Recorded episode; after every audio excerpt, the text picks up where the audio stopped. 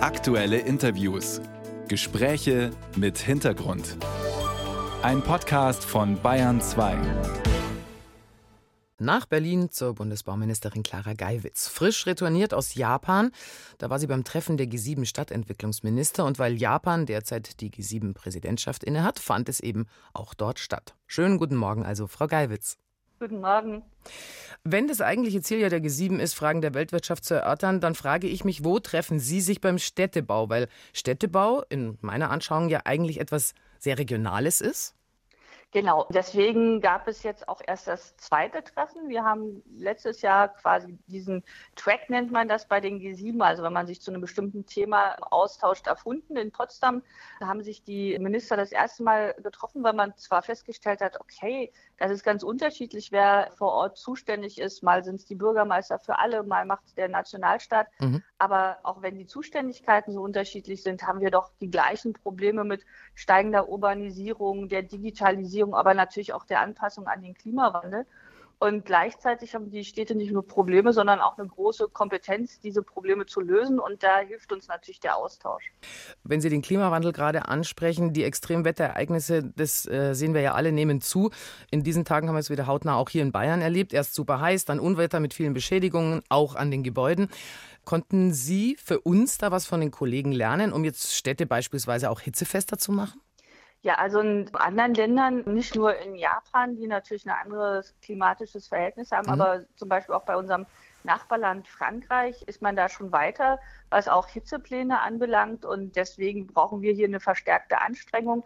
Karl Lauterbach, Steffi Lemke haben das ja jetzt auch ganz stark als Thema angesprochen, aber auch das Bauministerium hat ein ganz konkretes Programm, wo wir die Städte dabei unterstützen, mit Geld des Bundes sich an den Klimawandel anzupassen, mit mehr Wasser in der Stadt, mit mehr Grün, aber natürlich auch Hitzeaktionspläne zu machen, wie man zum Beispiel an Trinkwasser kommt in der Stadt. Das wird immer wichtiger werden. Und dieses Programm, da kann man bei uns zum Beispiel ganz praktisch Geld beantragen. Mhm. Äh, Sie haben, so hörte ich, auch über Holzbau geredet. Mit Kanada, mit Japan.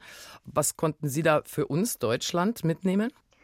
Also das klingt ja so ein bisschen nach der Quadratur des Kreises. Wir müssen mehr bauen, mhm. ähm, gerade in Deutschland mit der steigenden Bevölkerung, aber das Klima schützen. Und bisher die jetzige Art und Weise des Bauens verbraucht halt sehr viel CO2 mit Beton, mit Stahl. Und da könnte eine Brücke sein, wie man das beides verbindet, nämlich klimafreundlich und bauen äh, Holz, weil Holz ja CO2 speichert. Deswegen haben Jim Özdemir und ich auch eine Holzbauinitiative ins Kabinett eingebracht, weil das Wichtige ist natürlich ein schonender Umgang mit dem Wald. Das heißt, wir dürfen jetzt natürlich keinen Kahlschlag machen, sondern wir müssen nachhaltige Forstwirtschaft haben, damit wir dann an den nächsten Jahrzehnten auch mehr mit Holz bauen können. Deswegen die Frage, ist Holz wirklich eine nachhaltige Bausubstanz? Nur wenn man richtig damit umgeht. Ja, also das äh, technische Schlagwort heißt da immer Kaskadennutzung, weiß kein Mensch, was gemeint ist, aber erklären Sie es mir. Genau, heißt halt erstmal das Holz möglichst lange verwenden als Möbelstück zum Beispiel oder als Balken in einem Fachwerkhaus kann es dann über Jahrhunderte CO2 speichern. Und erst dann, wenn das Möbel nicht mehr gut ist, wenn das Haus abgerissen wird, dann kann man das Holz wieder einsetzen für eine andere Nutzung. Und erst ganz am Ende einer Nutzungskette, also dieser Kaskade, sollte es verbrannt werden oder man sollte halt vor allen Dingen natürlich dann Abfallprodukte des Holzes verbrennen. Holzhochhäuser sind ja auch für Japan geplant. Wie, wie stelle ich mir die vor? Also mit Holz kann man natürlich auch in die Höhe bauen. Die Stabilität ist gegeben. Japan hat natürlich nochmal eine besondere Herausforderung, was die Erdbebensicherheit anbelangt, mhm. die jetzt zum Beispiel bei der Holzbaustrategie in Deutschland jetzt nicht so das große Thema sind. Mehr Grün nehme ich mit, mehr Schatten, mehr Wasser, mehr Holz. Ich denke, jetzt interessiert die Menschen aber gerade auch, wie es um die Zukunft ihrer Heizung bestellt ist. Deswegen frage ich doch bei Ihnen als äh, Bundesbauministerin nochmal nach zum Gebäudeenergiegesetz, weil das wurde ja nun auf Geheiß von Karlsruhe verschoben. Rechnen Sie damit, dass es, wie die Union fordert, einen grundlegenden Neustart beim Heizungsgesetz gibt? Also das Gesetz ist ja eines der Gesetze, die, glaube ich, am allerintensivsten in dieser Legislaturperiode von vorne nach hinten und von hinten nach vorne diskutiert wurden. Hm, und ja. wurde ja auch nochmal erheblich geändert durch die Beratung im Deutschen Bundestag. Insofern gehe ich davon aus, dass es dann auch nach der Sommerpause im Deutschen Bundestag beschlossen wird. Und parallel dazu kommt ja die Wärmeplanung, die mein Ministerium jetzt voranbringen will, damit äh, vor Ort auch geguckt wird, was ist eigentlich an Potenzial da, um nachhaltig zu heizen und was haben wir auch mhm. für große Verbräuche. Aber muss ich Sie als SPDlerin jetzt schon auch noch mal fragen, hat die Ampel insgesamt unterschätzt, wie persönlich dieses Thema Heizen für die Menschen ist?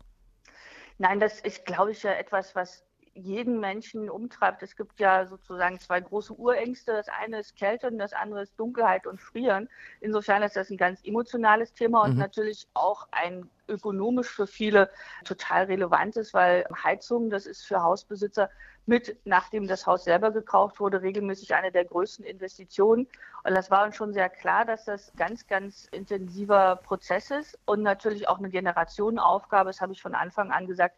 Wir brauchen mindestens bis 2045, um unsere Heizungsflotte so umzustellen, weil wir natürlich Millionen Heizungen haben. Und deswegen ist es wichtig, dass wir, nachdem wir lange Jahre quasi gar nicht über dieses Heizungsthema gesprochen haben, jetzt uns intensiv auch einfach verständigen in der Gesellschaft, wie es eigentlich weitergehen soll. Mhm. Weil klar ist, wenn man nichts macht, wird das natürlich für die Heizungsbesitzer auch teuer, weil CO2-Preis, Steigerung des Erdölpreises, Erdgaspreises, das ist ja alles absehbar. Aber es ist gut zu hören, dass Sie das auf dem Schirm haben. Die Bundesbauministerin Clara Geiwitz, äh, vielen herzlichen Dank am heutigen Morgen in der Bayern 2 Radiowelt für Ihre Zeit. Ja, gerne und schönen Tag noch. Desgleichen.